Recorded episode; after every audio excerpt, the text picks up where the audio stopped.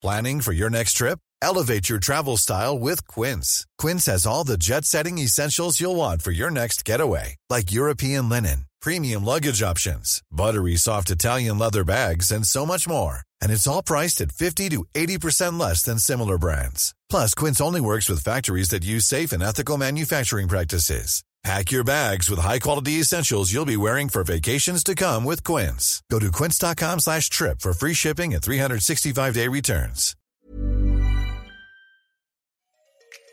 J'arrive au casting euh, et le casting, c'est justement ce plan séquence de 10 Ah, minutes que j'ai. Ouais. ok. Sauf que les filles, toutes les autres filles, je sais, ont à peu près une semaine et demie. Moi, vu que ça, ils ont accepté que je vienne au casting euh, au dernier moment, j'ai eu même pas deux jours pour apprendre les 15 pages de texte. Donc déjà, un stress énorme.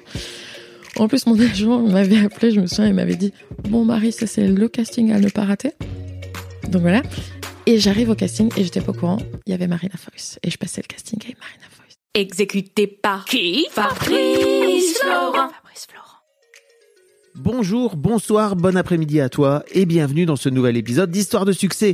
Chaque jeudi à partir de 6h du matin, je retrace avec une ou un invité son parcours de vie qui l'a mené à son succès depuis la petite enfance jusqu'à aujourd'hui. Je suis Fabrice Florent, dans la vie je produis des podcasts d'interviews et de discussions et je crée des contenus. Si tu aimes cet épisode, va donc écouter la bande-annonce pour en découvrir plus sur moi et mes autres contenus. N'oublie pas de t'abonner sur ton appli de podcast préféré, de mettre un cool commentaire et 5 étoiles au podcast sur Apple Podcast par exemple et également sur Spotify et de partager cet épisode autour de toi s'il t'a plu. C'est le meilleur moyen de m'aider si tu aimes mon travail. Tu peux aussi retrouver plus de liens pour rejoindre ma communauté sur Discord, me suivre sur les différentes plateformes et réseaux sociaux ou me contacter dans les notes de cet épisode. Voilà, il suffit d'aller voir les notes. Un grand merci d'avance et bonne écoute. Merci beaucoup Marie d'être euh, d'être avec nous, Bah, merci à toi. d'être avec moi euh, dans, dans le canapé. Euh, ça, ça, ça me fait plaisir. Marie, je, tu, tu m'avais envoyé un message il y a quelques années euh, pour me dire que tu écoutais Histoire de Daron et Mm. c'est vrai que tu me l'as rappelé. Je me souviens, j'avais, j'avais zappé. Euh, tu, tu m'avais dit que tu avais découvert, euh, découvert mes podcasts par par Histoire de Daron. C'est trop drôle. Ouais. Et entre temps, t'as, tu as bien grandi. Oui. C'était il y a quelques années. Je sais pas combien de temps. Je crois que c'était en 2018. Ah ouais, donc ça fait bien 4 ans. Ouais, c'est ça. Et euh, entre temps, en fait, j'avais- capté à l'époque que, que tu étais une jeune actrice qui débutait et tout. Et euh, en fait, euh, j'ai l'impression que je te vois de plus en plus au cinéma. Euh, et je m'étais dit, tiens, ça pourrait être marrant de, de t'avoir là euh, dans cette dans ce moment de ta carrière, tu vois, de ta jeune carrière qui débute. D'ailleurs, quand je t'ai dit, viens, si tu veux, on fait histoire du succès, tu m'as dit, euh, enfin, c'est début de succès, calme-toi, quoi. Ouais. Un bébé succès. Ouais, j'avais peur, oui, c'était pas. Bah, je me disais, euh, premier truc que je me dis, c'est putain, Fab Florent me demande, c'est trop cool. Ah ouais? Genre, ouais, j'aime trop tes podcasts, j'aime beaucoup ta manière de d'aborder les gens, t'intéresser aux gens, etc. Ça me touche. Hein. Ouais, C'est trop vraiment, cool. vraiment, c'est les podcasts que j'écoute euh, le plus, vraiment. Et euh, mais tout de suite, je me suis dit c'est génial. Aussi, je me suis dit c'est trop cool parce que euh, effectivement, très personnellement pour moi, c'est ça peut être un genre de témoignage pour moi-même Ouais. à ce moment-là de ma vie. Et je me dis ça peut être trop cool de les réécouter dans 30 ans et me dire ah tu pensais comme ça. Parce que tu vois, je me dis par exemple, je sais plus comment je pensais à certains plus jeunes, tu vois. Donc je me dis que ça pouvait être cool, mais je me suis dit histoire de succès. Waouh. Bon déjà premièrement, j'ai pensé au regard des autres. Ouais. Et c'est con, mais je me suis dit mais les gens ils vont se dire attends elle se prend pour qui et tout? Et puis même moi je me disais je suis pas du tout euh, dans un grand succès. Bon je commence à travailler et tout c'est génial, mais c'était pas un grand succès. Donc j'avais un peu peur de ça. Et puis après je me suis dit oh, arrête de fous-toi du regard des autres. Oui. C'est souvent mon problème. Donc euh, voilà. C'est souvent ton problème? foutre. Ouais je fais trop attention. Alors que c'est ton métier. Je veux dire, t'es comédienne. Bah oui oui T'as- oui. Tous les yeux braqués sur toi. Oui, mais il y a une différence entre les yeux sont braqués sur toi quand tu fais ton travail, quand tu fais partie d'une équipe, d'un film, t'es pas tout seul en plus. Et une grande différence dans ces, quand c'est juste moi, tu vois, que je Ah. suis pas à travers un personnage, que je fais pas partie d'une équipe. Tu vois, les acteurs, on est mis en avant, mais en vrai, on fait partie d'une équipe. On est plein d'acteurs, il y a un réalisateur, il y a une équipe technique, tout ça derrière. Alors que bah, quand c'est juste moi, quand c'est les réseaux, par exemple, tu vois, c'est juste moi, c'est moi qui me mets en avant, c'est comment je gère mon image. Et ça, je suis beaucoup moins À l'aise. ouais à l'aise. Ok. Ouais. ça va de plus en plus et je m'assume de plus en plus et je me tranquillise aussi Ouais. en grandissant. Dix ans. Mais T'as quel âge au fait? Bah, j'ai 27 ans. Ouais, Je fais souvent plus jeune, mais j'ai 27 ans déjà. Enfin, je suis très jeune, hein, mais Tu, tu, j'étais en train de me dire, est-ce que tu joues des rôles plus jeunes? Ouais, tu joues. Ouais. Tu joues des rôles plus jeunes. en ouais. Bah là, en ce moment, c'est plutôt cool parce que jusqu'à maintenant, je vais des rôles de. Bah là, mon prochain film, je vais faire une meuf de 18 ans, ce qui me fait un peu peur parce que là, j'ai quand même euh, pratiquement 10 ans de plus. Mais je joue de- des rôles de 18 à euh, 26. Tu vois, les derniers rôles, je Ouais. joue des mamans aussi. Oui. Donc. euh, T'as joué dans Asbestas, Ouais. Qui est une jeune, enfin qui est une maman, mais qui est une jeune maman, quoi. ça. Et dans Magnétique, où je suis une jeune maman. C'est vrai en plus. Ouais, Ouais. bon, c'est des jeunes mamans, mais c'est des mamans. Donc ça, c'est trop cool. Je peux faire, je peux me balader entre différents âges. On va parler de tout ça. hein. Euh, on va aussi parler de comment t'en es venu euh, à te lancer dans, dans ton métier de comédienne aujourd'hui, ou de, de, de- effectivement de comment ça se passe. Euh, moi, ce qui m'intéressait aussi, c'est de savoir un petit peu comment ça se passe dans ta tête, là où tu commences à, à, à avoir certes, à avoir des rôles. En fait, tu commences vraiment à être repéré. euh, comment ça se passe toi dans, dans, dans l'appréhension de ta carrière? Et c'est, je trouve ça trop cool de t'avoir justement à ce moment-là. Euh, et merci beaucoup de, de venir partager. Mais la première question que je pose à tous mes invités, c'est en fait, Marie, à quoi tu ressemblais quand tu avais 7-8 ans? Ouais. bah, je la connais cette question vu que Ouais. j'écoute, donc je m'y attendais. Et euh, j'ai un peu pensé là en- en- sur le chemin pour arriver. C'est compliqué parce que euh, parce que en fait, je me souviens pas trop trop euh, dans quel état d'esprit, comment j'étais à l'intérieur de moi à cet âge, 7-8 ans. Je pense que j'étais une petite fille euh, assez heureuse, assez pleine de vie, assez euh, assez gentille. Euh, donc du coup, je me suis dit que j'allais faire peut-être un topo des lieux autour de moi, enfin un peu dans quelle vie j'étais. Bah j'étais, moi j'avais, j'ai une maman, un père qui était divorcé quand j'avais 5 ans. Donc euh, on a été surtout élevés par ma mère. On était trois enfants à ce moment-là. Il y en a une qui est arrivée, mais quelques années après. Trois enfants et donc euh, élevés par notre mère. euh, plutôt un milieu, euh, je viens de la campagne, près, pas loin de Bordeaux, et plutôt un milieu euh, pauvre. Bon, on- à ce moment-là, on était, ça allait. Il me semble que c'est quelques années après qu'on a été plus pauvre, en mode vraiment, ma mère a dû aller au resto du cœur, truc comme ça, tu vois.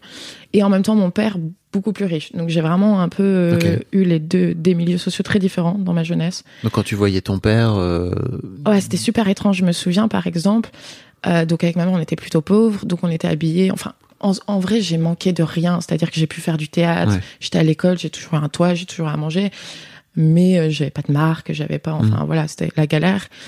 Euh, et je passais de comme ça la semaine chez ma mère à chez mon père, où qui habitait dans une grande maison où on allait en vacances, où j'avais pas les mêmes vêtements. J'avais des vêtements beaucoup plus de bourgeois, quoi. ok, Et j'ai un truc qui m'a marqué. C'est qu'un jour, euh, normalement, on rentre chez ma mère, on est chez notre père le week-end. On rentre chez ma mère le dimanche soir pour aller à l'école. Sauf que là, c'était pas le cas. On allait à l'école le lundi. De, c'est notre père qui nous a amenés.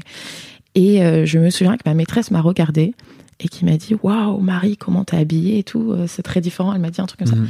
Et ça m'a fait une peine énorme pour ma mère.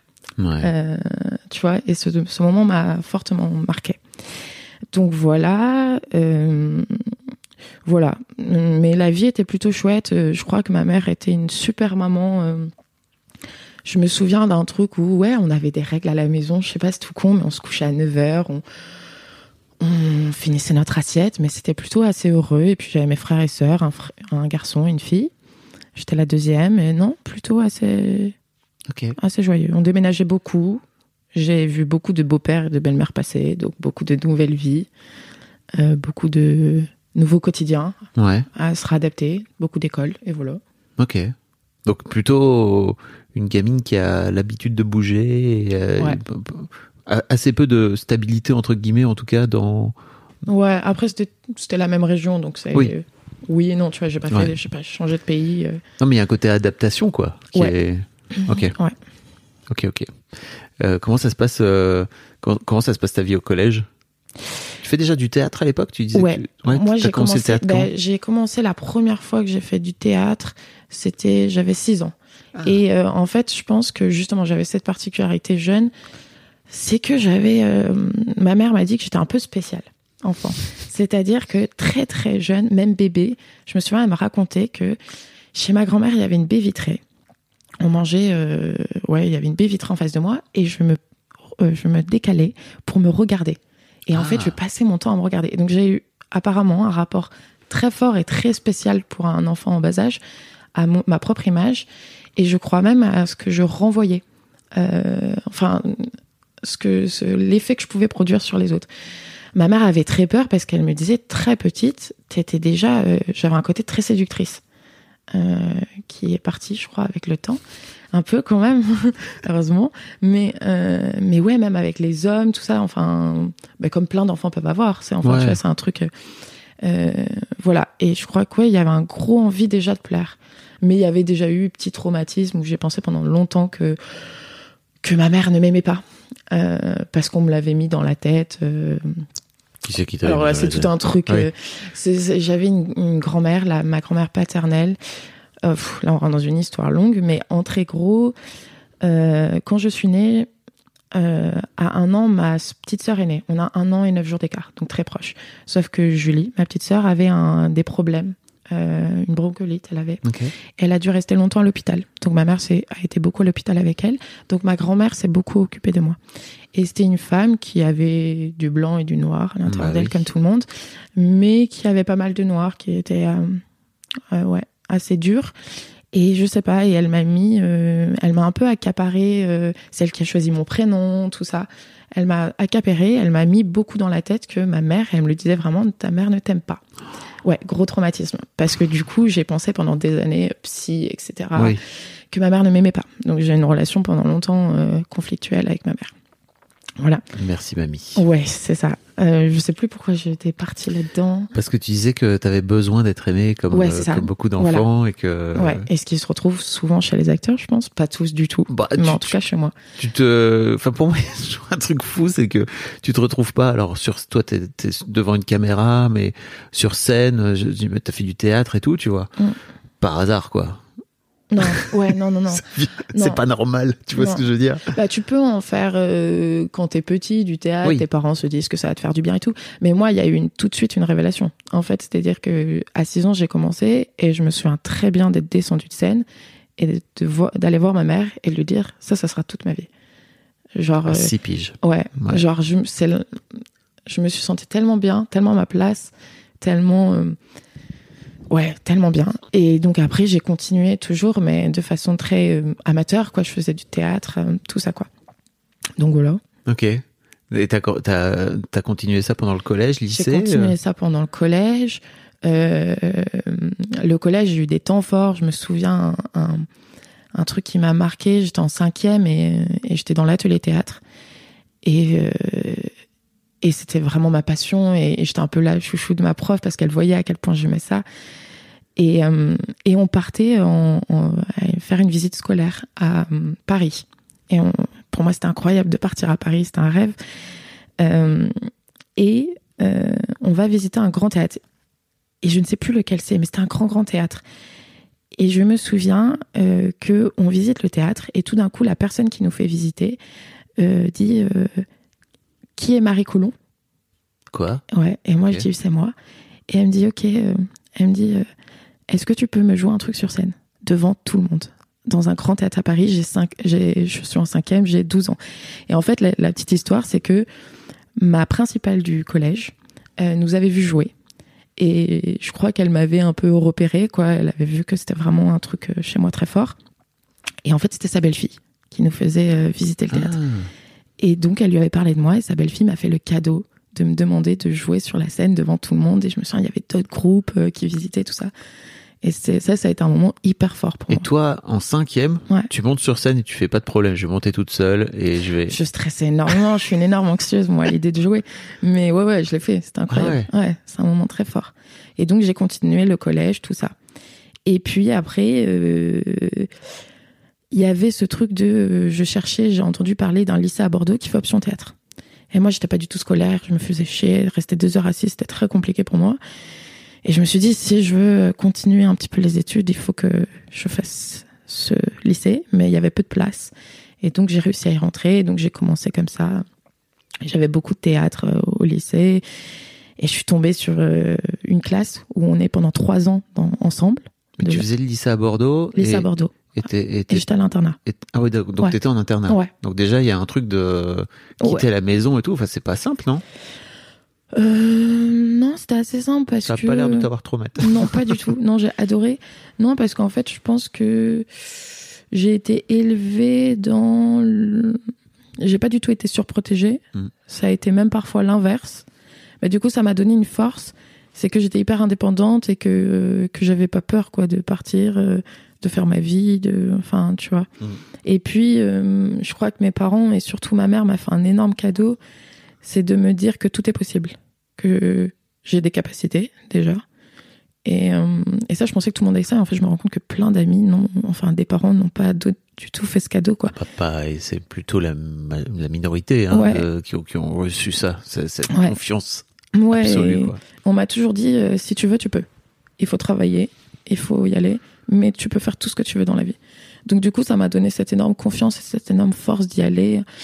Et puis, je pense que vu que, tu vois, j'ai cheminé dans différents milieux sociaux, euh, j'ai pas été surprotégée du tout. Du coup, j'étais à l'aise très vite avec les gens et je pouvais être un peu un caméléon dans les différents milieux sociaux. euh, Tu veux dire un peu comme une comédienne, quoi, finalement. Un petit peu, ça aide. Mais t'avais l'impression de rentrer dans un personnage alors quand tu. Non, pas du tout. Non, t'étais pas, Non. t'étais pas à ce point-là. Non, non, pas du tout. Euh, pas du tout, mais je pense quand même que euh, pendant longtemps, j'étais à la fois moi-même et à la fois je voulais trop plaire aux gens.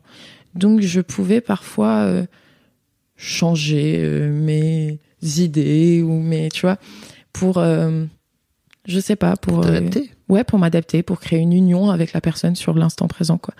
Et maintenant, beaucoup moins. Je, Ouais. je, ouais, bah déjà, je, mes idées se sont beaucoup plus construites, mes valeurs, mes, mes, mes opinions.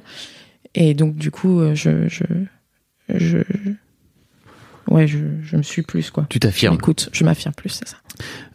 En fait, euh, je me dis, bah, en fait, venant d'une petite fille qui a grandi avec le fait que sa mère l'aimait pas, en fait, je trouve ça assez normal Ouais. Que finalement tu te dises, bah, moi, en fait, je voudrais que le monde entier m'aime et que, et que tu finisses par t'adapter, quoi. C'est ça.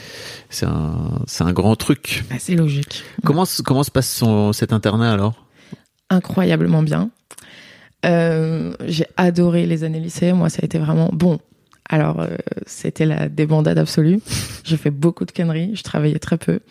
Mais je me suis fait, c'est drôle parce que je me souviens de, en seconde, je me suis fait un contrat avec moi-même. Je me suis dit, OK, tu sais ce que tu veux de ta vie. Euh, moi, jusqu'en 18 ans, je voulais faire que du théâtre, pas du tout du cinéma. Et donc, euh, je savais vraiment, par contre, que je, c'était ça, je voulais faire ça et pas autre chose. Aucun plan B. Euh, donc, je me suis dit, t'as pas besoin de faire des études. Par contre, faut que tu aies ton bac, quand même, parce que c'est le minimum syndical, euh, même aux yeux des parents, euh, c'est c'est important. Et même moi, quoi. Donc je me suis dit, tu fais en sorte que tu as ton bac. En vrai, en L, c'est facile d'avoir le bac, t'as pas besoin de faire grand-chose. Enfin, moi, je trouvais. Euh, mais il faut que tu fasses toutes les expériences. Il faut que tu t'éclates. Parce que à partir du moment où tu as 18 ans et que le lycée se finit, là, tu vas devoir devenir sérieuse et tu vas devoir te battre pour ta vie et t'en sortir. Avant ça, faut que tu t'éclates. Et donc, j'ai fait mes trois années où j'ai essayé beaucoup de choses, où j'ai eu une bande d'amis qui a été extraordinaire. C'était très libre. Moi, la plupart du des week-ends, je rentrais pas. En plus, j'avais une amie qui, a euh, 16 ans, avait déjà un appart. Tu vois? Bon? Ouais. Donc, du coup, on était tout le temps chez elle. Bon, voilà. Euh, mon CPE en pouvait plus de moi. Mais euh, non, ça a été assez génial. Ok. Et t'étais un peu livré à toi-même, j'ai l'impression. Ouais, Alors ouais. que t'étais mineur, quoi. Ouais, complètement. Ok. Complètement. Bon, après, c'est. Tout s'est bien passé. Ça a l'air euh, de t'avoir construit, quoi. Ouais, ouais, ouais. D'accord. Ouais. C'était, est-ce que c'était ce moment-là où t'avais des prises de tête avec ta mère et tout ou ta, ta mère s'inquiétait pour toi ou tes parents Qu'est-ce qu'ils disaient de toi Qu'est-ce qu'ils, qu'est-ce qu'ils pensaient de toi, tes parents, à ce moment-là? Alors, mes parents. Euh, mon père, j'ai toujours eu une relation plus compliquée. Euh, euh, D'où histoire de daron, c'est ça? Ouais, ouais, je crois. D'où la fascination pour la, pour ça, pour la paternité. Savoir ce qui se passe dans la tête de ton c'est daron. ça. Ouais. Ouais, truc. Ouais, c'est c'est quelqu'un pareil qui a été présent, qui a fait du mieux qu'il pouvait, mais qui n'a pas lui-même a reçu pas toutes les clés Oui. pour être un bon père. Et je pense qu'il a pas fait le l'évolution et le chemin personnel pour essayer de casser certains certains schémas familiaux Oui. familiale. Et du coup, voilà. Donc, euh, euh, mais mon père, pareil, m'a toujours suivi, tu vois, m'a toujours encouragé, a toujours cru en moi. J'ai vraiment mes parents, euh, du point de vue, alors pas forcément financier, mais en tout cas du point de vue ouais sout- soutien moral, etc. Ils ont toujours été présents. Et ma mère, c'est au collège que ça a été très très compliqué notre relation. Euh, au lycée, ça s'est calmé. En fait, ça s'est calmé un peu. euh, c'est triste à dire, mais avec la mort de ma grand-mère, quoi. Il y a quelque chose qui s'est libéré chez moi, je pense et qui s'est libéré chez elle. Et puis à force de beaucoup de discussions, parce que par contre c'est quelqu'un qui a deux grandes qualités, c'est quelqu'un qui est extrêmement dans la discussion, extrêmement dans l'écoute, et c'est quelqu'un qui ne juge jamais. Euh, donc je peux tout lui Ce dire. qui est déjà canon. hein. C'est magnifique. Pas beaucoup de mamans qui jugent pas leur fille. hein. Ouais, jamais. Je peux tout lui dire. On parle de tout, il n'y a pas de tabou. Et jamais elle juge. Et elle écoute beaucoup. Donc ça, c'est génial.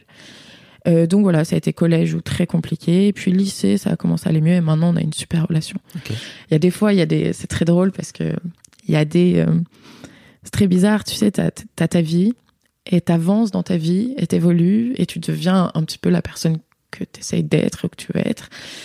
Mais quand tu reviens dans le cadre familial, c'est comme si tu revenais à ta place d'enfant. Mhm. C'est trop bizarre. Et je ressens des, émotions, tout ça, bah, d'abandon, de rejet ou des choses comme ça que je ressens pas dans ma vie, dans mes relations aujourd'hui. Oh là là, c'est ouf. Et ça revient et ça me retape dans la gueule, tu vois. Et je me dis merde.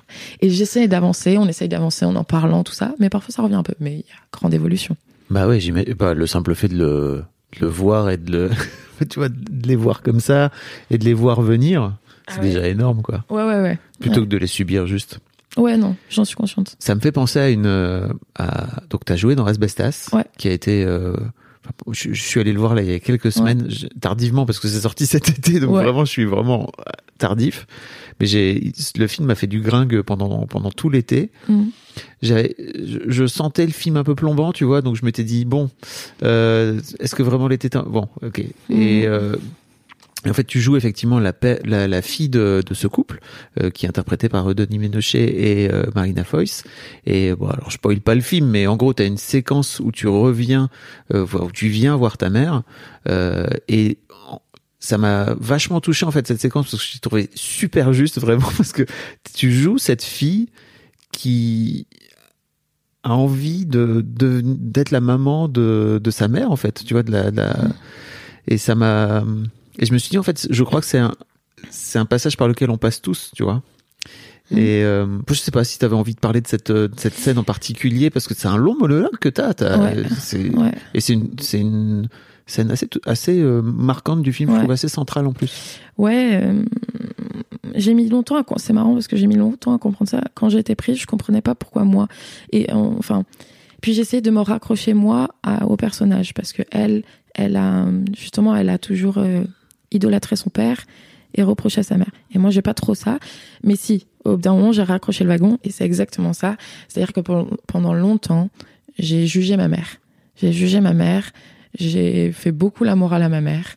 Euh, j'ai été très dure avec elle. Euh, et au bout d'un moment, j'ai compris, je pense qu'au bout d'un moment, tu comprends que déjà tes parents sont juste des humains. Quand toi tu commences, alors je suis pas maman, mais quand toi tu commences à avoir l'âge d'être parent, tu dis oh putain, en fait c'est, enfin oui, t'es pas, qu'est-ce que c'est d'être adulte, enfin tu vois l'évolution et on avance tellement plus vite en âge qu'à l'intérieur. Et donc je l'ai beaucoup plus comprise euh, et j'ai eu beaucoup plus de respect euh, pour elle. Et j'ai compris que je comprenais pas grand chose aussi quoi. Et que euh, ouais. Et euh, mais oui oui ce, ce, ce comportement de, de, de penser qu'on sait plus que euh, je l'ai eu quoi Mm. je sais pas quoi dire exactement dessus mais- Bah, je t'ai trouvé hyper juste. Et en fait, ça, quand tu me parles là de ta relation à ta mère, je comprends un peu mieux pourquoi Ouais. je t'ai trouvé hyper juste Ouais. aussi, parce que Ouais, j'ai trouvé qu'il avait un, y avait un truc très vrai. Et c'est très drôle parce que j'en ai parlé un peu autour de moi. Et pour moi, il y a vraiment deux visions de cette scène. C'est les, les gens qui ne sont pas parents, en fait, ont un peu plus de mal avec cette scène et avec ton jeu où, tu vois, les gens ont dit, mais moi, j'ai trouvé que c'était surjoué et tout. Ah, je me suis fait éclater en, en plus? oh ouais Ok. Et alors moi, je suis vraiment des os pas des os, mais pour moi, il y a vraiment t'es Mhm. hyper juste parce qu'en fait, pour moi, t'es vraiment dans un truc euh, tellement vrai euh, d'enfant qui cherche à à daronner euh, Mhm. sa, sa maman et à lui expliquer c'est quoi la vie. Euh, Enfin, fr- franchement, je trouve. Et tu sais, il y a J'ai- J'aime bien en parler dans Histoire de Daron, mais j'en profite là parce qu'on est dans Histoire de succès. Il y a ce bouquin qui s'appelle Vos parents ne sont plus vos parents et qui parle du concept assez simple de, en fait, à l'âge adulte, bah en fait, euh, tes parents sont tes ex-parents et toi, tu es leur ex-enfant. Mm. Et ça permet, je trouve, de libérer tellement de choses dans la relation à tes, à tes parents une fois à l'âge adulte. Euh, et, je- et tu vois, je trouve que, enfin, j'ai trouvé que cette scène était vraiment. Euh, ah, tu t'es fait éclater. Ah mais à fond. Ah ouais, là je crois que je me suis pris la première grosse claque euh, de, de, de ma Ah ouais carrière. Ouais, ouais. Ta vraiment. carrière te fait des R guillemets, hein, Ouais. Les gens le voient pas, mais putain. Euh, ouais, ouais, ouais, vraiment, genre, euh, euh, bah, c'est très étrange parce qu'en fait, euh, effectivement, il y a beaucoup de gens qui, qui, moi, j'ai fait l'erreur un peu de, tu sais, je, j'ai pas cette maturité de, de pas regarder euh, ce que, Ah. les retours, mais carrément, je suis allée voir sur Twitter le pire truc à faire, tu vois. Oui. Et j'en ai beaucoup parlé à Marina Foyce, et euh, qui a été géniale avec moi et qui m'a dit, putain, Marie, si je regardais à chaque fois Ne les retours, mais j'aurais arrêté le métier depuis bien longtemps, quoi. Et c'est vraiment très étrange comme, euh, comme cette scène a fait pas mal parler et a divisé, quoi. Moi, j'ai des messages de gens qui m'ont dit, mais j'y pense encore après euh, des jours et j'ai pleuré pendant toute cette scène. Et d'autres, oui, qui disent, c'est complètement en surjeu, c'est complètement, j'ai pas été touchée. Euh, après, je les comprends, je comprends, je comprends certaines choses. Mais, euh, pff, moi, ça m'a fait un énorme, enfin, j'ai perdu confiance en moi, ça m'a fait une énorme Ah claque. ouais. ouais. vraiment. Ça va mieux parce que j'ai rejoué depuis. Ouais. J'ai repris le plaisir et tout ça. Euh, ouais, ouais, ça m'a fait une grosse claque. Mais je prends du recul. Il fallait, de toute façon, c'est la monnaie de la pièce quand tu commences à être visible un petit peu. Et, euh, et puis, je prends du recul. C'est Denis Ménochet qui m'a dit aussi un truc euh, génial. Il m'a dit, écoute, Marie, quand tu fais un film, tant que toi, t'as mis toute ta vérité, t'as mis tout ton cœur et t'as fait le plus. Enfin, ton boulot, t'as vraiment travaillé pour. Après, ça t'appartient plus. Ça appartient aux gens. Et, euh, et tu dois prendre de la même manière les compléments que les, que les critiques. Ah ouais, c'est vraiment un Euh, et toi- conseil extraordinaire. Ouais, c'est ça. Et toi, tu passes à- au prochain film, quoi. Euh, voilà. Et c'est vrai que j'essaye d'appliquer ça, j'essaie de moins regarder. Mais je le prends plus de la même manière maintenant. Je, j'ai tellement vu de trucs un peu durs, même des débats sur moi, Ouais. sur Twitter et tout, pff, que maintenant je prends un peu de recul et puis je me dis, bah ça va, je, je fais du cinéma, je chauffe pas des vies non plus, tu vois. Donc, euh, Mm. faut prendre du recul avec Ready to pop the question? The jewelers at BlueNile.com have got sparkle down to a science with beautiful lab grown diamonds worthy of your most brilliant moments. Their lab grown diamonds are independently graded and guaranteed identical to natural diamonds, and they're ready to ship to your door. Go to BlueNile.com and use promo code LISTEN to get $50 off your purchase of $500 or more. That's code LISTEN at BlueNile.com for $50 off. BlueNile.com code LISTEN. Tout ça, quoi. C'est, j'ai interviewé Maud Ventura il y a, il y a Mm. quelques mois de ça, qui racontait à quel point, donc elle, elle écrit. Ouais.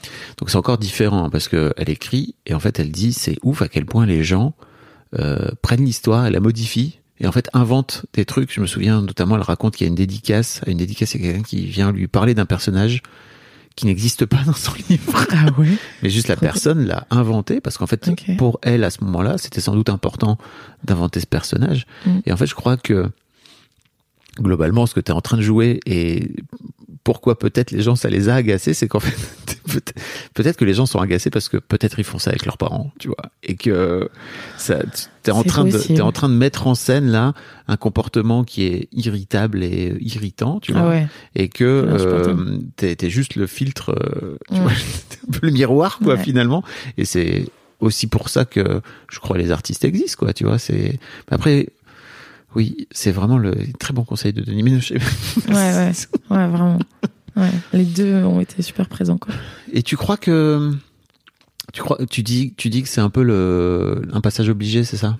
De Je sais pas, je sais pas, mais je crois que, enfin, il n'y a pas beaucoup d'acteurs qui ont mis tout le monde d'accord euh, tout au long de leur carrière, quoi. Et, euh, et je sais plus qui m'avait dit, euh, euh, bon, c'était son avis, mais elle m'avait dit, t'es singulière. Donc au moins, tu plais ou tu plais pas, mais tu fais quelque chose.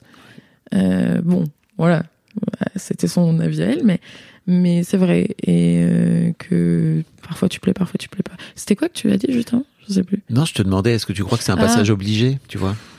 Et, toi-même, tu vois de d'aller voir sur Twitter ce qu'on dit sur toi, enfin tu vois, il y a un Mm. côté un peu euh, Et les gars, parce que tu, tu, tu vas sur Twitter, tu vois, tu cherches un peu à te faire fouetter quand tu vas sur Twitter. Je vais quoi. carrément, je cherche carrément. Surtout quand les premiers arrivent et que tu continues à le faire, c'est maso à fond, tu vois. Ouais. Ouais, ouais.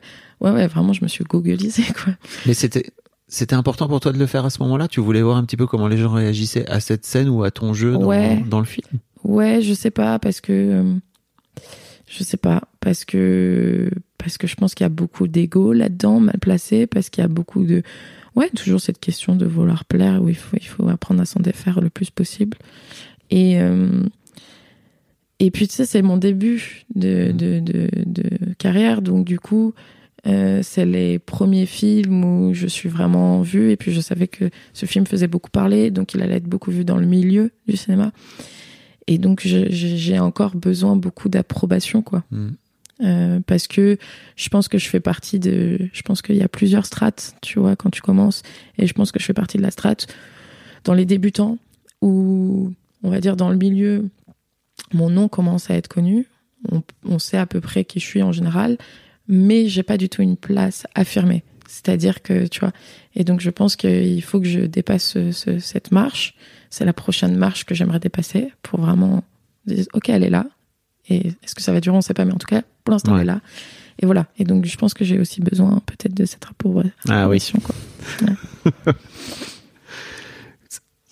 Écoute, ouais, comment tu le vis, le fait d'avoir besoin de cette approbation? Tu préférais t'en débarrasser ou c'est important pour toi à ce moment-là Hum, De ta vie? bah, je pense que je pense que c'est mieux de s'en débarrasser. Après, euh, j'essaye aussi d'être tolérante avec moi-même, quoi. Enfin, tu vois, je fais ce que je peux et, Ouais. et j'ai besoin de ça et je suis comme ça et puis voilà. Ok.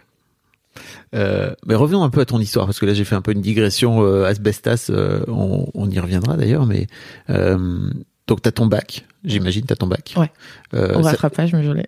au rattrapage. Et est-ce que c'est quoi alors la suite, l'étape suivante? Parce que tu t'étais dit euh, en seconde, ok, maintenant 18 ans, tu deviens sérieuse et Mm. tout, tu deviens adulte. Mm. Ça s'est passé comme ça? Eh bien, la suite, c'est que au lit, alors après, une fois que j'ai eu mon bac, se passe l'été. L'été, je suis euh, prise sur mon premier tournage. Parce que moi, l'idée, c'est vraiment de faire du théâtre. Le problème, c'est que, un, j'ai pas d'aide financière de mes parents, donc je ne sais pas trop comment faire. Faire un conservatoire, c'est pas payant, mais il va falloir vivre, donc il va falloir travailler à côté. Plein de questions. Je suis un peu paumée. Euh, et euh, Tu demandes pas de sous à ton père? Tu disais qu'il avait des sous. non, parce que mon père a. euh, à certains moments, il m'en a donné, mais mon père, en fait, euh, c'était vraiment c'était la grande vie. Mon père, il construit, il détruit après. Ah oui, ok. Donc, il a beaucoup de sous et puis il a plus rien. Puis il a beaucoup de sous.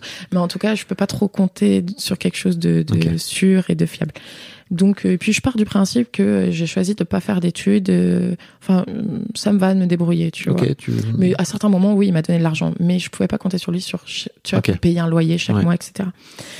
Euh, donc du coup, je suis un peu perdue. Et là, je suis prise sur mon premier tournage, qui est un clip pour le, euh, le groupe O2N, euh, Je veux te baiser, et avec un réalisateur, Romain Winkler. Et j'arrive sur ce tournage et c'est une évidence. Je suis trop bien. J'aime trop ça. Les- cette espèce d'équipe où chaque personne a sa petite place. C'est comme une mini-société parfaite, recréée, Mhm. quoi. Et on avance tous- tous vers le même but, quoi. Et, euh, et j'adore ça. Et à la fin, en fait, de ce, de ce tournage, le réalisateur me dit Marie, euh, j'aimerais te parler. Et donc, on, on va parler. Il me dit euh, euh, Pour moi, tu devrais te lancer dans le cinéma, pars à Paris et fais du cinéma. J'ai dit ok et tout. Et j'avais adoré ce réal. On a travaillé encore après et tout. Donc je suis là, ok. Et puis juste après ça, il m'arrive, euh, je vais pas épiloguer longtemps parce que c'est pas, c'est en soi rien de grave, mais quelque chose qui m'a beaucoup blessé. un truc pas cool avec mes amis, euh, une incompréhension et je me fais un peu lâcher euh, par tout mon groupe Ouais. d'amis quoi. Et puis c'est pile, pour moi ça a été, euh, je sais que ça arrive à certains jeunes quand t'arrives, enfin il y a beaucoup de jeunes qui font le bac et qui après suivent par des études, donc il y a une espèce de continuité. Non, moi il y a eu un, espèce de énorme stop en mode ça y est t'es dans la vie, tu fais quoi? Enfin tu vois. Et tes potes continuent leurs études Ouais, et toi tu et toi tu restes Bah, euh, sur le quai de la gare. quoi, Donc, guillemets. euh, je suis en début d'année. Finalement, je fais rien. Il faut que je gagne l'argent. Je fais les vignes. Tu vois, je, Ouais. je vais faire les vignes. Je me trouve des petits boulots, tout ça. Et il arrive cet événement qui me perturbe énormément et qui me rentre dans l'épisode le plus difficile de ma vie. c'est-à-dire six mois de, on peut dire dépression, Mhm. et six mois même de, euh, je commence à, à avoir beaucoup d'anxiété, de crises d'angoisse, et une peur qui devient une phobie, c'est la peur de devenir folle. Ouais. Ok. Très bizarre quand on le vit pas. C'est, moi j'apparente ça un peu à comme de, un espèce de, comment on appelle ça, tu sais, quand tu as peur d'être malade, l'hypochondrie. Oui. Euh, hypochondriaque, mais les gens ont souvent peur d'être malades physiquement. Et ben moi, de l'hypochondrie, mais de la tête. T'avais des gens dans ta famille qui. Pas est- du tout. Ok. Euh, c'est juste en fait qu'au bout d'un moment, je suis allée voir avec un mec, un pote, le truc à ne pas faire quand tu es dans un moment de vulnérabilité. Je suis allée voir sur internet les symptômes de la schizophrénie. Faut pas. Non mais vraiment très con. Et en fait, je suis rentrée dans un truc, je me suis dit, Ah, j'ai peut-être ça et tout. Alors qu'en vrai, j'avais rien de, enfin, j'avais rien de spécial. J'entendais pas des voix, j'avais pas d'hallucinations. Bon, maintenant, je suis très renseignée sur la maladie. Mais je sais pas, j'ai commencé à me faire euh, une peur. euh, Est-ce que euh, je pourrais tomber là-dedans? Et je pense que très globalement, bon là on parle dans la psychologie de comptoir, mais très globalement, ça parlait d'une peur de perdre le contrôle et de pas réussir sa vie. Je pense qu'il y a une peur très forte chez moi comme ça. Bref, je parle beaucoup de peur, hein, mais il y a plein de trucs heureux. Et donc du coup, je rentre dans six mois compliqués comme ça. Euh, très très compliqué où je sors peu de chez moi, je suis un peu perdue, je veux toujours faire ça, mais je sais pas comment. Ma mère me soutient, euh, voilà. Et puis je pars pas dans la folie, mais dans beaucoup d'anxiété quoi. Et puis au bout de six mois, je me dis, je vois pas pas, pas de psy, et là je suis pas. À la fois ma mère me soutient, à la fois tu vois, elle m'emmène pas chez un psy, donc euh, Ouais. soutien et pas soutien en même temps. Et c'est surtout qu'au bout d'un moment, je me dis, euh, Marie, t'as 18 ans, il y a un moment donné, il faut que tu te sortes les doigts, voilà quoi. Il faut que tu y ailles. Donc je prends un boulot. Et je me dis, il faut que je me resocialise, parce que normalement, je suis quelqu'un d'assez sociable, tout ça. Donc je retravaille, ça me fait beaucoup de bien, je rencontre un garçon, et je suis ce garçon, je pars de chez moi, et je pars en Aveyron. Vraiment... euh, Ah oui, donc l'opposé de Paris. Ouais, et puis endroit paumé total. Ouais. Et puis il veut être acteur aussi. Et donc on a un projet commun, c'est de travailler, d'habiter ensemble en Aveyron, à Rodez, et euh, pendant, un, pendant un certain temps de mettre de côté et de partir à Paris. Sauf que euh, je travaille dans un flunch et que je gagne 1200 euros et que même à la campagne où c'est moins cher que Paris, ben t'as peu d'argent à mettre de côté quoi. Oui. Donc on travaille, on travaille, et puis finalement la vie fait que je décide au jour en- du jour au lendemain de partir seule à Paris, parce que je me dis là à un moment donné il faut y aller quoi. Donc je pars, c'est le cliché total. Je pars avec un sac à dos, je laisse tout dans l'appart, euh, je, pour que lui se continue à s'en sortir. Tu Euh, laisses ton gars aussi, donc. Je laisse mon gars Tu aussi. lui dis allez bah. Donc ça s'est très bien passé, c'était quelqu'un de super, mais on n'était pas au même aux endroits de nos Ouais. vies. Moi, il fallait que j'avance et lui, il n'était pas prêt. Ah, c'est cool que tu réussi à t'en libérer entre guillemets parce que vous auriez pu euh, rester ensemble en fait, tu Oui. vois. euh. Ouais. Donc je suis partie. Qu'est-ce qui t'appelle comme ça? Ah, j'ai toujours eu un, un besoin de vie très fort. Ouais. Et, et puis, et puis en fait, dans ma tête, euh, tout était construit. C'est-à-dire que je savais depuis longtemps que je partirais à Paris. Je savais que j'allais faire ça. Je pensais que c'était pour le théâtre, mais finalement non. Euh, et, euh, et en fait, j'ai ce truc très bizarre de, ça m'arrive de m'inquiéter à fond de si ça va pas marcher ou pas. Mais j'ai une croyance vraiment forte en moi. Et comme si je savais que ça allait le faire, quoi. Et, et c'est marrant parce que j'ai plein de potes qui s'inquiètent beaucoup pour leur carrière, mais leur vie, ça va. Alors que moi, c'est plutôt l'inverse. Je me suis jamais trop inquiétée pour la carrière, euh, mais la vie plus, tu vois, euh, pour mon cheminement personnel. Et donc, ouais, je pars avec ce sac à dos, euh, 1000 euros en poche, donc c'est rien, et je n'ai pas d'appart. Je n'ai rien du tout. J'avais eu des contacts avec un garçon et tout, et je me retrouve le jour même dans une coloc. Sauf que le loyer c'est 1000 euros, le mec je lui donne 1000 euros, j'ai plus rien, tu vois. Donc là, mes parents m'aident un peu, euh, tu vois, pour faire à peu près le mois. Et le lendemain, je vais dans la rue, je vais dans une boulangerie, première boulangerie, je dis, cherche du boulot. Ils me disent, ok, tu viens demain. Et donc je commence à travailler dans une boulangerie. Et de là, je, je, je connaissais vraiment personne, quoi. Donc de là, j'ai travaillé beaucoup, des petits boulots, j'ai changé pas mal de boulots. Et puis, euh, j'ai changé pas mal d'appart. Euh, très vite, le loyer était trop cher pour moi. Et je rencontre une fille euh, qui s'appelle Marie aussi, qui est une jeune actrice qui est au cours Florent, qui est assez faux folle, qui est très attachante, et qui me dit, écoute, moi, je vis dans un 9 mètres carrés. genre, c'est un peu le Bronx total, mais genre, euh, tu peux venir. Et donc, on se retrouve à vivre pendant quelques mois À dans deux un 9 mètres carrés à deux. mais c'est des super souvenirs, tu Ah vois. oui. Du coup, on payait rien et tout, donc euh, enfin que dalle. Et puis c'était vraiment, c'était les débuts à Paris, donc c'était la folie. Je découvrais tout, je découvrais la grande ville, je découvrais la grande vie, enfin très pauvre mais grande vie. Euh, on volait un peu, enfin surtout elle parce que moi j'étais pas, j'étais très gênée, enfin j'étais trop stressée. Mm. On volait la bouffe à côté parce qu'on n'a pas de thune et tout. Bon voilà. Et euh, et puis voilà, ça commence comme ça. Et puis après, ça a été vraiment, moi je suis le cas de la marche par marche quoi. Je me retrouve à faire un court métrage d'un Arménien. Euh, euh, Toranian qui fait euh, qui fait euh, qui paye déjà donc un court métrage où Mhm. t'es payé et puis c'est un court métrage qui est très court sur le bonheur mais qui est vraiment sur moi donc pas avec une grande prét- prétention mais qui me met bien en avant ce qui m'aide finalement Comment tu te retrouves à faire ça? Alors ça c'est drôle genre ta boulangerie, tu vois. Ouais, en fait, c'est drôle parce que je rencontre une nana, c'est un, c'est un peu une arnaque et en même temps, la meuf m'a bien aidé. Genre, c'est un truc où c'est une, une genre d'agence, sauf qu'en fait, ce qui normalement n'est pas du tout normal, sauf qu'en fait, tu payes cette agence 70 euros par mois pour Ah qu'il oui. te représente. Donc, c'est clairement une arnaque. Sauf que, là-dedans, j'ai eu de la chance. On peut le dire aux jeunes comédiennes aux jeunes Ne comédiens. faites surtout pas ça. Pas ça. Non, non, non, non. Un agent te prend 10% si tu travailles, basta, c'est tout. Et euh, c'est un peu une arnaque, sauf qu'en fait, je rencontre la nana et je crois qu'elle m'aime bien, tu vois. Et, euh, et elle me fout sur ce truc-là. Et tout de suite après, j'ai arrêté parce que c'était complètement une arnaque. J'étais au courant, mais je venais tellement de rien, j'avais Ouais, aucun ouais. contact. Je fais ce court métrage et, et ce court métrage, en fait, m'aide un peu de bande démo. Et par la suite, euh, très con, euh, je me retrouve euh, à répondre. Tu sais, je vais sur des sites de casting pareil pour les jeunes comédiens. Ouais. Les sites de casting payants, c'est faut pas. Ça sert à rien. Tu peux les trouver ailleurs. Et puis il y a beaucoup de faux castings, etc.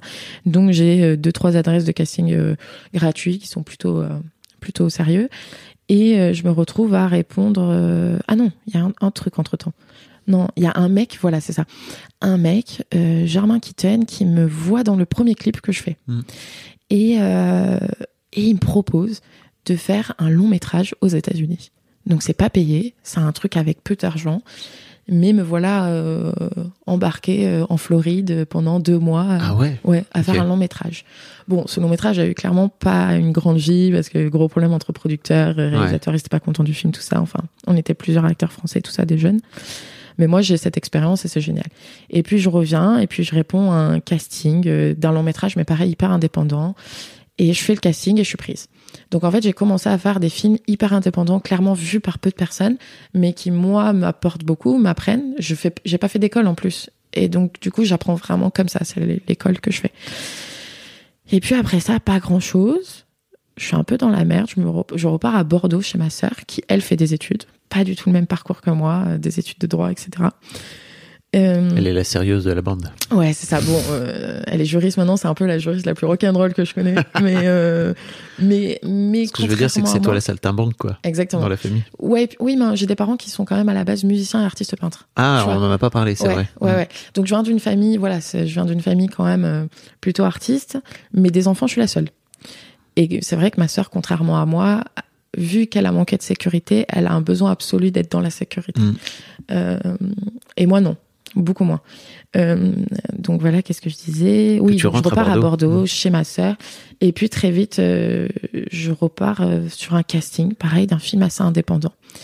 Et, euh, et je suis prise. Et c'est un long métrage. Et ce long métrage a un peu changé ma vie parce que euh, on n'est qu'une bande de jeunes. C'est que des gens qui font leur premier long métrage pratiquement. Et c'est encore aujourd'hui ma bande d'amis. Euh, C'est-à-dire Ah, que j'ai une bande d'amis extraordinaire où on se suit depuis cinq ans et à nous tous on peut faire un, un tournage quoi. C'est-à-dire qu'il y a tous les métiers du cinéma dedans et on avance tous à notre rythme et tout, mais c'est génial. Donc voilà, j'ai ce film là.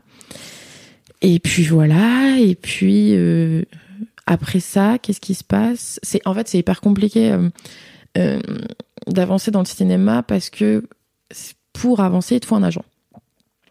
Sauf que sans bon rôle, t'as pas d'agent. Sauf si t'as des connaissances et tout, mais pour la plupart des Mhm. jeunes, t'as pas, t'en as pas quoi. Et en fait, on me fait me rencontrer euh, un des producteurs du film que je viens de faire là, dont je parlais, Ouais. me fait rencontrer une euh, assistante euh, d'une d'une D'une agent. d'une agent, d'une grosse agent qui est Cécile Fazenberg. Et cette assistante, elle s'appelle Raphaël Danglars. Et Raphaël, on se rencontre et c'est un coup de cœur absolu. Ah, yes. Je vois Raphaël et vraiment, je me dis, euh, j'espère que ça sera pour la vie ou en tout cas pour très longtemps. Et en fait, euh, Raphaël, euh, pareil, a visiblement un petit coup de cœur pour moi. Et pendant un an, essaye de me f- de parler de moi à Cécile et, et à me faire rentrer dans l'agence. Sauf que Cécile est une énorme agent. Cécile a dit oui, elle est intéressante, mais j'en ai plein d'autres. Enfin, Oui. tu vois, elle, elle veut pas vraiment de moi, quoi. Donc là, on est un peu dans le de ce que la série 10% décrit, c'est-à-dire que les assistants vont chercher un peu les, les jeunes talents et qu'ils essaient de les pousser auprès de... C'est des choses qui arrivent, ouais, Ouais. totalement, totalement. Euh, j'ai eu vachement la chance de rencontrer Raphaël, Mm. euh, c'est génial. Euh, et donc, du coup, Raphaël se bat pour moi. Et entre temps, euh, à- euh, pendant ce moment-là, je, je, j'ai l'impression, je sais pas si je suis très claire dans tout ce Si, que je dis. si, Ouais, ça va c'est- oui, oui. pendant ce temps-là, je suis avec un garçon Avec un garçon euh, pendant quatre ans et euh, ce garçon euh, a une mère qui est réalisatrice, coach et directrice d'une école qui s'appelle le Studio Pygmalion. Et cette femme a été, je crois, probablement une des plus belles rencontres de ma vie. Cette femme me dit, écoute Marie, viens à l'école.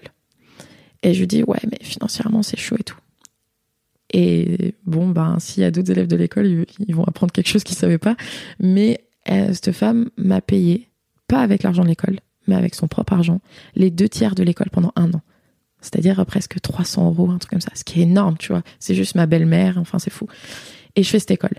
Et là, c'est incroyable. Je joue avec d'autres gens tous les jours. J'apprends énormément. C'est une école fantastique.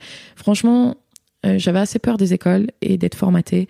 Mais s'il y a des jeunes euh, comédiens qui écoutent et qui cherchent une école à Paris, je la conseille, mais tellement. Elle m'a changé la vie. Oui, parce que tu, j'allais dire jusque-là, t'avais pas fait d'école du tout. T'étais non, juste non, euh, non. à la gouaille et Totalement. Ouais.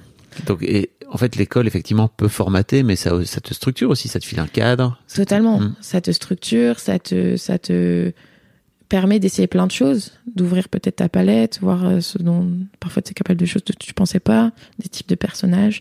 Et ça t'apprend à travailler, comment travailler? Ça te donne des clés. Mais c'est pas une école, celle-là, en tout cas, elle te, elle te dit pas il faut jouer comme ça, c'est, Mm. tu vois, elle formate pas.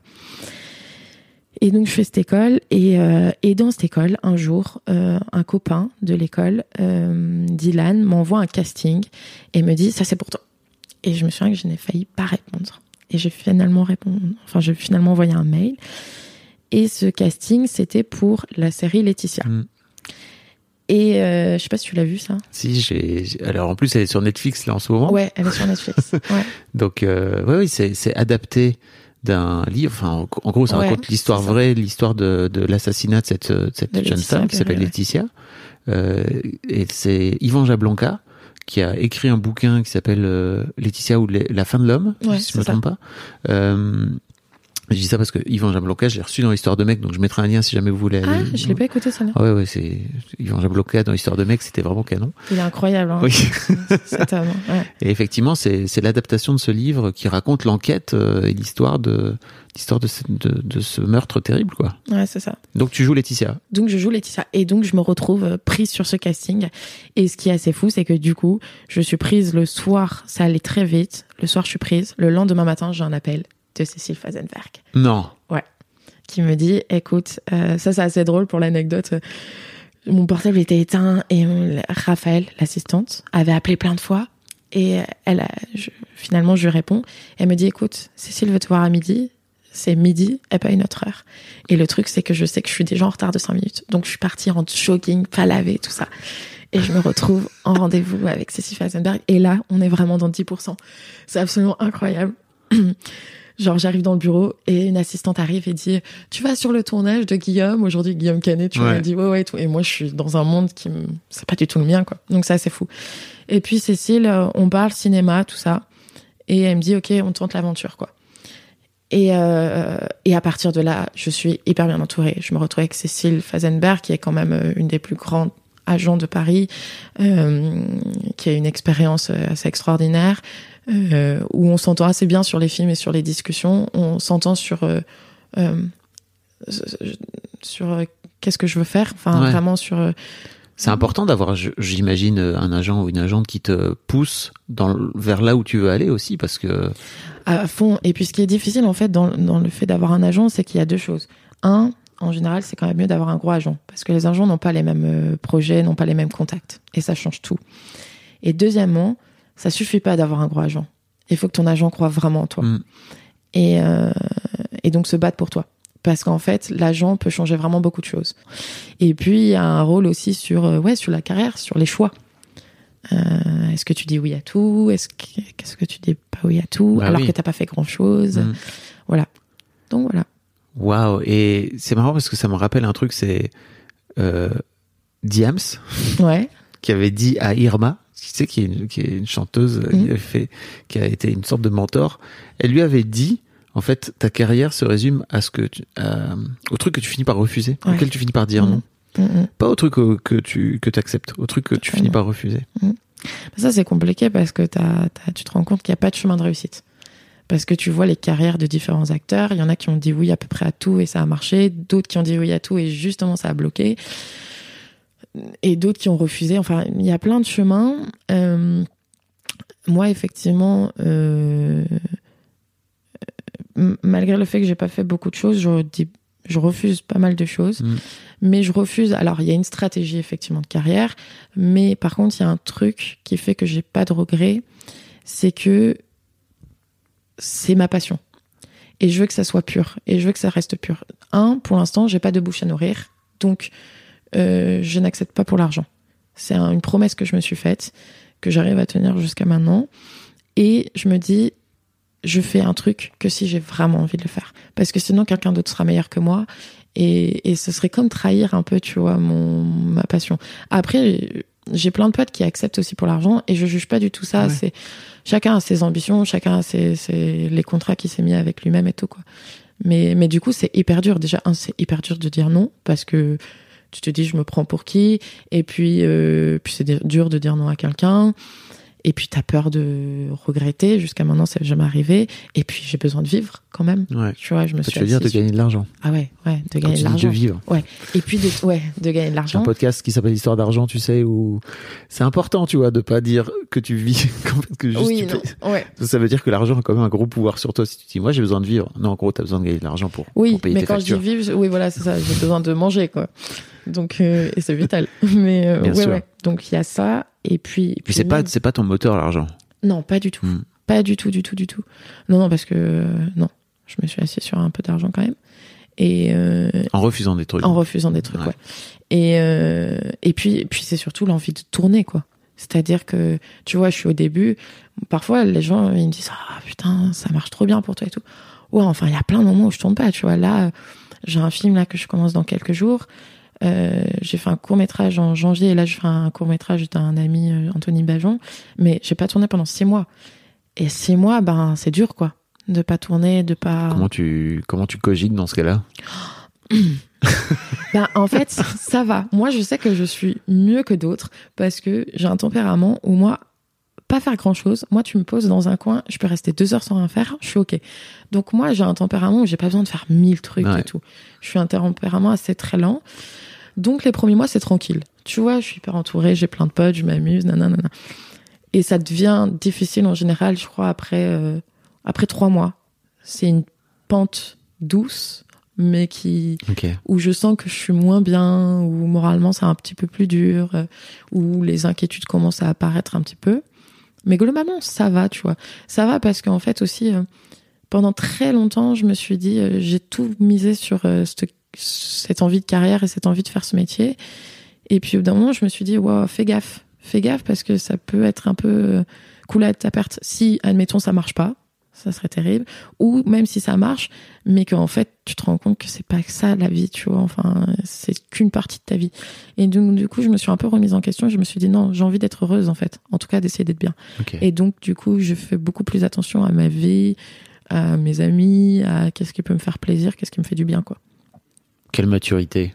Oh. Non, mais parce qu'en plus, c'est vrai, j'ai un peu ce truc de, ok, t'as 27 ans, tu viens de jouer dans un film bah, qui a été vraiment très en vue, là. Mhm. euh, euh, je, je, je me rends pas compte, tu l'as, tu l'as tourné quand On l'a tourné tout là et allé hyper vite parce qu'on a tourné en novembre-décembre Ok. de 2021. 2021. Ouais, donc et en été- mai, il était à Cannes, quoi. Ah oui, donc c'était rapide, rapide. Ouais. Ce qui est pas toujours le cas. C'est-à-dire que parfois, Ah tu peux tourner des films qui sortent euh, deux ans, trois ans plus tard. Bah, quoi. surtout avec le Covid. On a Ouais. eu pile ça. Moi, j'ai tourné Magnétique et Laetitia avant le Covid. Ah yes. Et pendant deux ans, il s'est euh, C'est rien euh, passé. Ouais, il s'est rien passé, quoi. Tu vois. Donc, Et il y a toi, eu ce truc. euh, plus- Ouais, pardon, oui. Non, il y a eu ce truc où tout le monde te dit, ah, tu fais d'un coup pas mal de trucs, donc tu vas voir, tout devait sortir en même temps en plus. Donc c'était un petit coup, tu vois, un truc à la télé, un truc au cinéma, en mode bonjour, j'existe. Mais en fait, non, tout a été très, euh, tout n'est pas sorti en même temps. Du coup, tout a été. Tout a été décalé. Et j'imagine que pour toi, en plus, c'est un peu comme une carte de visite. Donc, euh, tant que ça sort pas, Ah ben t'as rien. bah, t'as rien. Ouais. Ouais, t'as ça aussi en acteur, c'est que quand tu tournes pas pendant un moment, tu sais que ça recule vachement parce que, en général, à partir du moment où t'as tourné un film ou une série, ça sort, en général, un an après. Donc, tu vois, si déjà tu tournes pas pendant un an, ça te fait deux ans, quoi. Hmm. Ouais. Comment ça se passe, euh, toi qui as l'air d'avoir, euh, justement, tu vois, énormément basé ton apprentissage sur observer, regarder, aller vivre des expériences, etc., de te retrouver sur un, sur un tournage avec Denis Ménochet et Marina Foïs. Vous, vous la voyez pas, mais là, ses yeux viennent de Ah s'éclairer. ouais. seul. déjà, c'est hyper impressionnant. Mais déjà, de base, j'arrive au casting euh, et le casting, c'est justement ce plan séquence de 10 Ah, minutes que j'ai. Ouais. Sauf que les filles, toutes les autres filles, je sais, ont à peu près une semaine et demie. Moi, vu que ça, ils ont accepté que je vienne au casting euh, au dernier moment, j'ai eu même pas deux jours pour apprendre les 15 pages de texte. Donc déjà, un stress énorme. En plus, mon agent m'avait appelé, je me souviens, il m'avait dit Bon, Marie, ça c'est le casting à ne pas rater. Donc voilà. Et j'arrive au casting et j'étais pas au courant. Il y avait Marina Foïs. Et je passais le casting avec Marina Foïs. Oh Marina Foïs, incroyable. Marina Foïs a passé le casting avec toutes les filles. C'est ouf, hein. ça ne se fait pas normalement. Non, non, non, c'est assez rare. Bah, j'ai fait un autre casting avec Leila Bekti parfois, qui l'a fait aussi. Mais bon, voilà, elle s'est vraiment donnée, quoi.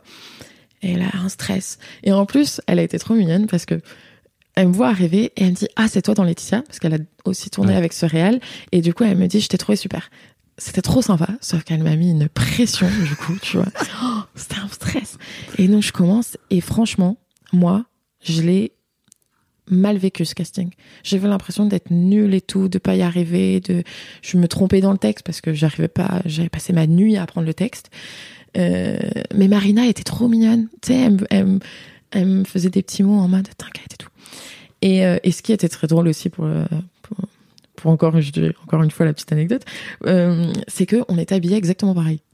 Alors Ok. ça c'était un peu comme un signe, c'était drôle. Genre on- elle avait un t-shirt blanc, bon, t-shirt blanc, jean et converse, mais on était deux copies conformes. Donc je fais ce casting-là, moi j'en sors, je suis persuadée, mais vraiment que ça ne marchera pas, que ça l'a pas fait, tout ça. Euh, et puis finalement ça le fait, et, euh, et donc euh, je suis prise. Et sur le tournage, avant que le film a été tourné dans l'ordre, ce qui est très rare. Donc du coup moi je tourne à la fin. Et pour que je sois à l'aise, Rodrigo m'avait invité à venir passer quatre jours sur le tournage avant que je tourne. Donc je suis venue en Espagne pour et donc j'ai passé quatre jours avec le casque à écouter euh, Marina et Denis jouer. Donc ça c'était une masterclass quoi, c'est fou. Oh, oui. C'est ouf. Et puis tu sais, t'as le casque, t'entends tout, t'entends t'entends les prises, Oui, t'entends t'entends leur t'entends manière comme de ils faire. et discutent tout, ouais. ensemble et tout. Ouais. Et c'était assez impressionnant. Et j'étais hyper impressionnée, quoi. Euh, et puis j'étais hyper impressionnée par Rodrigo aussi parce que pour le coup c'est vraiment un grand réal et j'avais vu ses films et du coup j'étais impressionnée. Donc voilà. Et puis euh, bah quoi dire, ils ont été tellement bienveillants. Euh, Marina, elle était, elle a été géniale. Elle se mettait vachement. Je stressais énormément de jouer avec elle je stressais énormément parce que le tournage je l'ai commencé sur le plan séquence aussi. Ouais, c'est. C'est la première scène que j'ai tournée. Ouais. Et, euh, et je stressais énormément. Et, et tu vois, elle venait me voir, elle me disait la veille, elle me disait Est-ce que tu veux qu'on répète? Est-ce que tu veux? Elle se mettait beaucoup à mon, à mon service. Ah, c'est cool. Ouais, vraiment, j'ai eu une partenaire euh, extraordinaire. Trop bien. Ouais, ouais. Chance. Comment t'envisages euh, la suite de ta carrière? Parce que tu disais tout à l'heure que euh, t'avais pas trop de soucis par rapport à ta, à ta carrière, t'étais plus stressé par rapport à ta vie perso. Ouais, alors un peu plus aujourd'hui. Ok. tu veux dire qu'il y a ça, crée des attentes, ça crée des attentes chez toi? Ouais. euh, Tu vois, moi, ça a été vraiment, ça fait 8 ans que je suis à Paris, donc euh, ça va quand même petit à petit. Et t'as des gens, ils arrivent, ils font un film et hop, ça y est, ils sont, ils sont connus de tout le monde et ça y est, ils marchent quoi. Moi, c'est pas le cas. En même temps, c'est une force parce que ça m'a appris beaucoup. J'ai eu le temps de voir comment ce métier marche, comment fonctionner, comment, enfin, j'ai appris plein de choses et ça m'a laissé le temps de me construire et de me renforcer et de savoir ce que je veux et ce que surtout ce que je veux pas. Comment je l'envisage J'ai un peu plus peur aujourd'hui parce que mine de rien, bah, c'est ce qu'on dit, hein, à partir de 20 ans, ça passe super vite. J'ai 27 ans, 7 ans sont passés très rapidement. Euh, je suis bien. Et puis aujourd'hui, les choses ont changé. Avant, les actrices, eh, si elles n'étaient pas connues à, à 27 ans, c'était compliqué. Maintenant, il y a plein d'actrices après 30 ans euh, qui marchent de plus en plus, etc. Camille Cotin, on a plein d'exemples. Donc, je suis à la fois assez tranquille, à la fois j'ai un petit peu peur. Euh, bah là, ce que j'espère, pour être tout à fait honnête, c'est que j'espère. J'ai eu des beaux rôles, mais là, j'espère le rôle. Enfin, j'espère. euh, j'ai- J'aimerais bien avoir un rôle où j'ai vraiment un challenge d'un truc qui me touche beaucoup, enfin, un truc que j'ai envie de défendre et qui peut me mettre un peu, enfin, sur le devant, quoi, pour, pour que je commence à avoir une place. Mais euh, ce que j'espère juste, c'est faire des belles rencontres et surtout, moi, c'est travailler avec des réals euh, que j'admire et que et faire des beaux films, quoi. Comme Laetitia, je pense c'est probablement le truc dont je suis plus fière parce que je pense que ça avait une vraie utilité. Donc euh, voilà. Je, je me demandais un peu à quel point tu avais la pression du temps qui passe. Tu sais, parce qu'il y a toujours un peu cette... euh, Là, vous ne la voyez pas, mais elle fait des grands yeux en regardant dans le vide. Euh, tu sais, il y a toujours un peu ce truc de, ok, euh, l'actrice à 50 ans qui disparaît parce que à un moment donné, on va plutôt mettre euh, des meufs euh, plus jeunes pour venir jouer des rôles plus vieux, etc. Et je me disais, tu vois, tout à l'heure, tu disais au tout début, c'est marrant de faire ce témoignage pour dans 30 piges, quoi, tu vois, fait être écouté. Comment tu, comment tu te, est-ce que tu, tu, tu prends le temps parfois de te, te dire, ok, dans 30 ans, où est-ce que je serai, quoi? Euh, Oui, et non. Enfin, oui. Par contre, le, le, le, le sujet de l'actrice qui vieillit et même de, en tant que femme, Mm. ouais, c'est un truc déjà que j'y pense pas mal. Euh, c'est un truc qui me fait peur. En fait, ma question que je me pose aujourd'hui, c'est qu'est-ce que je peux faire dès aujourd'hui pour bien aborder ça, pour euh, bien vivre euh, le fait de, de vieillir en tant qu'actrice, euh, en tant que femme. Qu'est-ce que je pourrais faire? Parce que je pense que j'ai un côté où, euh, enfin, je pense que après ça dépend des goûts et des couleurs, mais je suis plutôt considérée comme jolie et je pense que parfois, euh, c'est pas que je joue de ça, mais que c'est important pour moi qu'on me trouve, euh, tu vois, enfin je sais pas trop On te comment jolie. Ouais, ou en tout cas, je sais que par exemple dans la rue, on avait cette discussion avec ma sœur sur ça, euh, qu'on faisait, qu'on aimait quand on nous regardait dans la rue, quoi. Mm. Tu vois. Tu, tu parlais de toi quand t'étais petite déjà. Ouais, c'est ça. ouais. Et même, mais ma sœur a vachement ça aussi, par exemple. Et on parlait de ça et on se disait, mais putain, mais comment on va faire quand euh, on sera plus vieille et qu'on sera moins regardé, quoi. Alors, je ne joue pas du tout que sur ça. Je pense que j'ai d'autres qualités quand même. Mais voilà, il y a vraiment cette question-là. Euh, Ça veut dire se détacher de son image aussi, ouais, se se détacher. détacher de son image. Euh, j'ai pas trop de réponses encore. Par exemple, euh, hmm,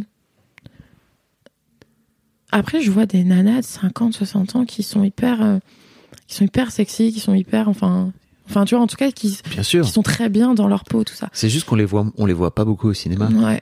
voire même on les voit pas au cinéma. Bah, un bon exemple, Marina dans Mm. Asbestas, qui a dépassé la la cinquantaine, qui est quand même vachement belle.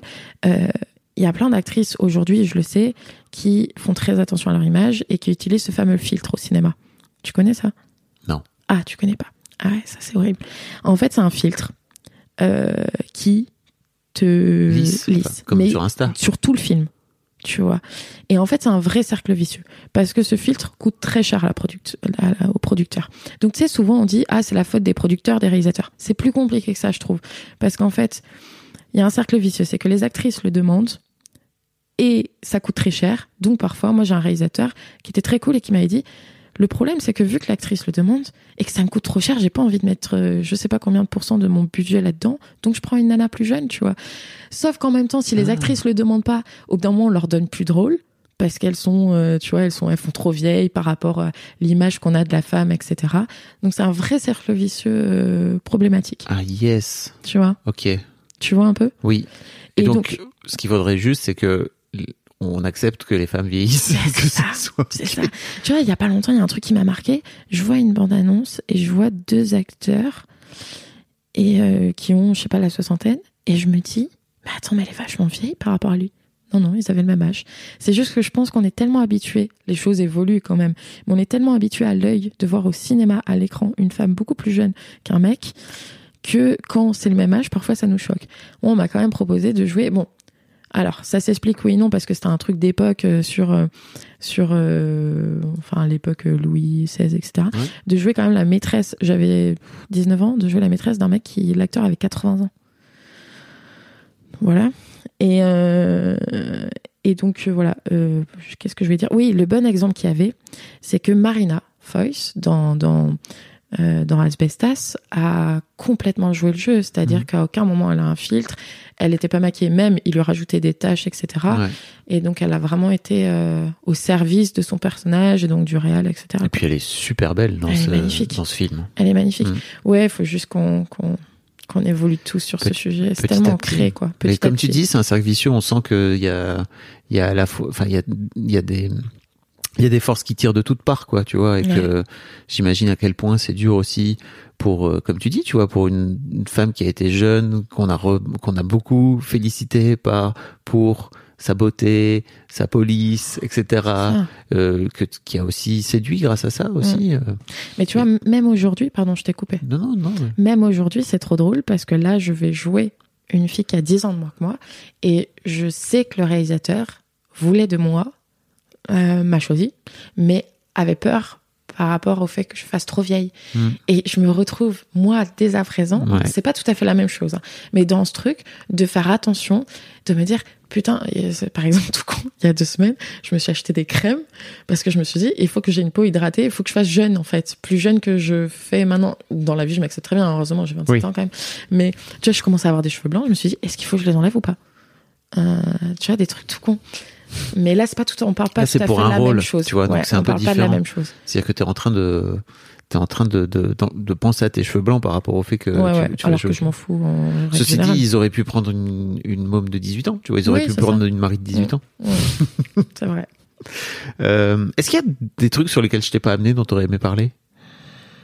Hum, Parler plein de trucs. hein. Alors là, euh, ah peut-être juste, je dirais que, euh, je dirais que juste dans mon parcours, j'ai eu la chance jusqu'à maintenant de rencontrer des gens extraordinaires. C'est des gens qui m'ont tendu la main. Déjà, j'ai eu une chance folle, c'est que je suis tombée que sur des réels incroyables. Bon, plus des garçons que des filles. J'aimerais bien tourner aussi avec des filles, mais que des réels incroyables, des gens humains géniaux et des gens qui m'ont tendu la main. Genre comme Jeanne Gottesdiener, euh, comme d'autres gens comme Raphaël Danglars, etc. Et donc, euh, si jamais juste des gens de, enfin, ces gens-là m'écoutent à ce moment-là, genre juste, je veux dire un grand merci, quoi. Ah, c'est adorable. Et voilà. Donc ça, ouais, vraiment. Ouais, même mes amis, ma sœur, ma famille et tout. Voilà. Bisous, dédicaces Ouais, voilà. toute la famille. ouais. Mais euh, oui, attends, parce que je- souvent je dis ma sœur, mais je fais aussi dédicace à mon autre sœur, Nina, et mon frère Anthony. Oui. Sinon, ça va, ça va barder. Euh, merci beaucoup Marie. Je, mettrai un lien pour euh, si les gens veulent aller te suivre. J'imagine sur Insta, tu préfères que les gens viennent te, Ouais. te suivre sur Insta pour aller suivre euh, ton actualité et tout. Et puis bah merci beaucoup d'être venu raconter ton ton début d'histoire de début de succès, Ouais, tu vois comme tu hein. disais. Mais merci mille fois à toi. Ah non mais c'est trop cool. J'ai adoré. J'espère que dans 30 piges tu t'écouteras et tu te diras Ouais. dites donc, ah c'est fou la jeunesse et la fougue. Ouais, oh, ça sera drôle.